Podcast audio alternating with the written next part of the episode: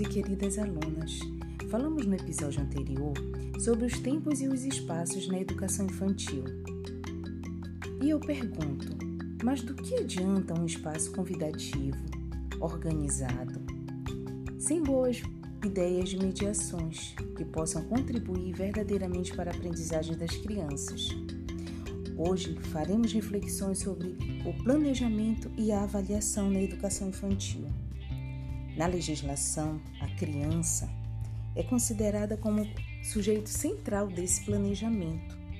As brincadeiras e as interações são eixos norteadores das práticas pedagógicas, segundo a BNCC. E que planejamento caberia na educação infantil? Eu falo pensando nas crianças de 0 a 5 anos, que são as crianças atendidas nessa, nesse nível de ensino. O planejamento na educação infantil, ele não deixa de ser uma ação intencional. Ele é uma ação refletida. Isso significa que o tipo de planejamento condiz com a realidade de um tipo de planejamento participativo, que exige a parceria do professor com a criança, e é ela que dá vida aos conhecimentos mediados. O que isso significa para que possamos pensar no dia a dia da sala de aula da educação infantil. Significa que o professor tem as crianças como aliadas e para que possa manter viva essa alegria, essa capacidade que a criança tem de perguntar, de investigar, de criar e de ser esse ser que tem o lúdico como inspiração para sua forma de ler a, a realidade, que o planejamento na educação infantil. Deve ser essa prática intencional que inclui a observação, o registro e a análise por parte do professor.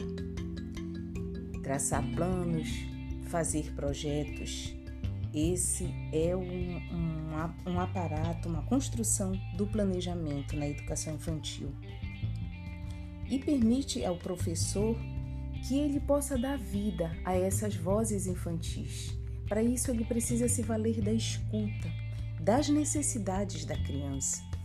Imaginem a situação: as crianças numa creche brincando e quando elas param de brincar, uma delas começa a chamar a atenção da outra por causa da observação atenta das formigas. E essas formigas dizem muito para a criança que começa a investigar o professor. De onde vêm aquelas formigas? Por que, que elas estão ali em fila? Para onde elas vão? Essas perguntas, elas não podem ser respondidas de qualquer forma. Um professor que lance mão do planejamento a partir dessa escuta, ele pode dar vida a essas vozes, a essas curiosidades e potencializar um projeto de trabalho muito rico de experiências.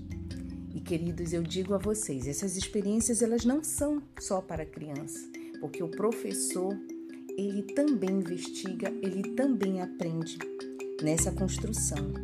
E esse foi um exemplo de uma creche em que acompanhava que a professora revelava quantas aprendizagens ela teve a partir das curiosidades da criança. Isso significa um processo de escuta, de sistematização, de acompanhamento, porque quando a educação infantil ela faz do planejamento essa ação contínua, essa ação que vai se transformando a partir do trabalho do professor com as crianças, você observa, nós podemos observar essa riqueza de construção que pode acontecer. Portanto, queridos alunos e alunas, esse planejamento na educação infantil precisa ser alimentado pela fantasia, pelo entendimento do professor de que esse conhecimento é uma viagem, é uma viagem que é que ela é construída na parceria do dia a dia entre professores e crianças. Entendendo o planejamento dessa forma, ele é uma ação refletida, ele é uma ação construída e ele é uma ação repleta de significados, não só para o professor, que permite olhar para si, para o seu trabalho, mas também para a criança, que vê suas vozes, suas necessidades contempladas naquele espaço rico da educação infantil. Portanto, o espaço que nós discutimos, que conversamos na, no, no episódio anterior, ele vai ter vida à medida que o professor tem o registro dessas vivências e dessas memórias que foram construídas com as, com as crianças. E como se avalia nesse contexto?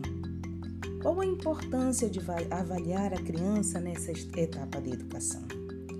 Sabemos que a criança dessa idade vivencia um processo global de aprendizagem e desenvolvimento. Portanto, há palavras e conceitos que são essenciais pensar como a observação, a escuta e a sensibilidade.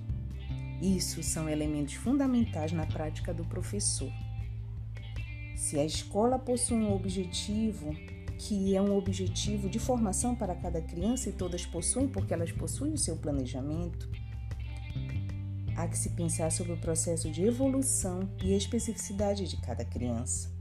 Razão disso para que a legislação, como a BNCC e as diretrizes curriculares reiteradas na BNCC falarem de avaliação com múltiplos registros, porque não é apenas o relatório que vai dar o aval de avaliação para a, da criança para o professor, mas são as filmagens, são as fotografias, é o processo que precisa estar documentado, são os portfólios. Isso são elementos essenciais que a legislação traz como essenciais nas nos múltiplos registros da educação infantil. Lembrando que avaliar na educação infantil não há esse caráter de classificação ou de retenção, e sim de acompanhamento. Portanto, queridos, se nós pensamos em formar uma criança ativa, participativa e autônoma no seu jeito de pensar e de se posicionar, nós precisamos pensar nesse tipo de planejamento, um planejamento participativo e não uma avaliação que reflita essa criança que está aí no cotidiano das salas de aula, que aprende, que escuta, que revela. Pensando nisso, nós vamos ter um processo de avaliação e de planejamento globais, cheios de possibilidades de trabalho e significados não só para as crianças, não apenas para a escola, mas significados para os pais que acompanham também. Então eu deixo meu abraço e essa é a reflexão que nós temos para o dia de hoje.